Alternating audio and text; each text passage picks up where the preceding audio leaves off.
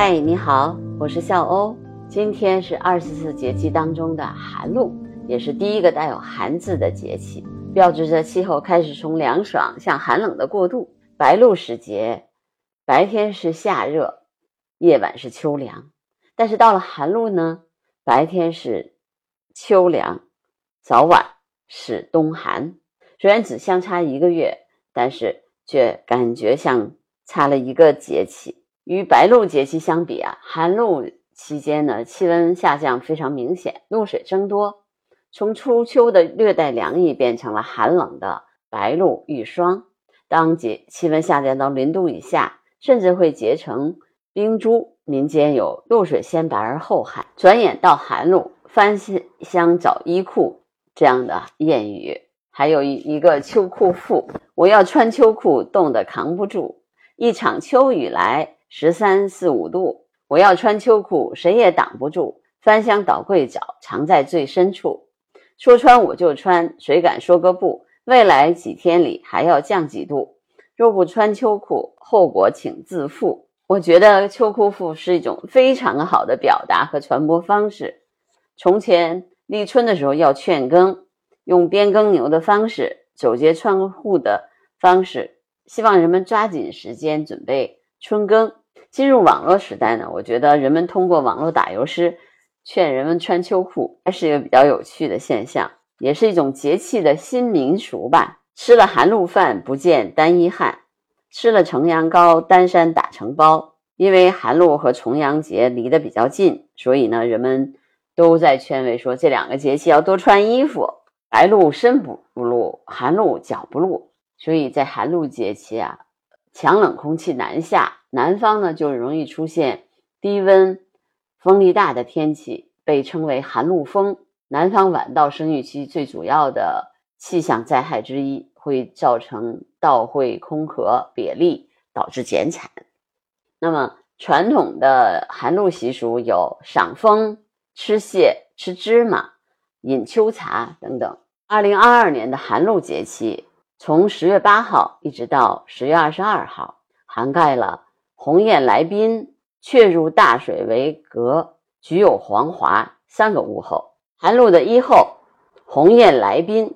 寒露的第一个五天，最后一批的鸿雁飞来了。古人称后至者为宾。鸿雁来宾呢，最早是出自于《礼记》的《秋令》，季秋之月，鸿雁来宾。宾是客。先至者为主，后至者为宾。宴以中秋先至者为主，节季秋后者为宾。意思是说呢，每年农历八月先飞回南方的雁是主雁，农历九月后飞回南方的雁是宾雁。这个观察说明了两点：第一，大雁的迁徙非常的准时，有明确的时间规律；第二，大雁是分批迁徙的，分批抱团又有明确的行动节奏。大雁的迁徙用行动证明了动物有不输于人类的团队管理能力。还有一个一句谚语说：“大雁不过九月九，小雁不过三月三。”是说大雁最迟在农历的九月九寒露节气该来的都来了，小雁最迟在农历的三月三阳春时节该回的都回了。至于谁先来谁后到，也有人认为是先来的是鸿雁中的力强者。晚到的是鸿雁中的利落者，但实际上鸿雁的迁飞虽然是自由行，但却是扶老携幼的互助式旅行。汉代学者郑玄对来宾的解释是：节季时候，来宾言其客止未去也。意思是人们在寒露节气见到的鸿雁未必都是后来者，也可能是仲秋飞来，季秋末去而已。因为二十四节气啊，它的主要发源地是黄河流域，它既不是鸿雁的度夏之地，也不是鸿雁的越冬之地，所以节气物候中所说的鸿雁之来去，大多数是旅途当中行色匆匆的鸿雁，往往只是惊鸿一瞥，或者是在当地服务区稍稍歇个脚、喝口水、吃顿饭的鸿雁。但也有的雁群来了以后会小住一段。所以人们认为是来宾在迁徙的时候啊，大雁呢会排成一字形和人字形。大雁加速飞行的时候会排成人一人字形。一旦减速，队伍就会转化成一四一字长蛇阵。大多数的时候，大雁更青睐于一字长蛇阵，选择人字形飞行的时长仅占它整个迁徙路程的百分之二十。大型鸟群长距离飞行呢，都会排成类似的队伍，比如说白鹭啊、鹤呀、鸭呀、鹳呐等等。所以，人字形和一字形的队列也不是大雁的专属。对于雁群来说，排队的次序和飞翔的阵型非常的重要。一个雁队呢，飞在前面的通常是比较健壮、飞行能力更强的燕子，中间的是小雁，最后由老雁压尾，这样有利于防御敌害、保护幼崽，也可以帮助老弱的雁更好的跟上队伍。如果有大雁不幸生病或者受伤，雁群总会派出几只健壮的大雁陪伴守护，直至伤病员愈痊愈或者死亡。再追赶回到雁群，所以大雁是个团队作战、这个社会性特别强的动物。当雁群需要休息或者进食的时候，那么青壮年挑大梁的时候又到了。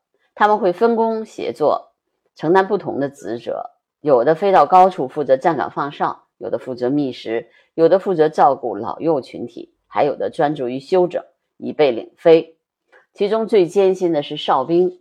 在其他的大雁忙着填饱肚子的时候，他们不吃不喝，全程保持警惕，直至雁群平安升空。一旦发现险情，便发出震耳欲聋的提请雁群赶紧撤离或者御敌，但是自己往往成为暴露的目标，成为牺牲者。就是这样严密的组织体系当中，寒暑往来，雁群患难与共，生死相依，完成了一次次伟大的生命旅程。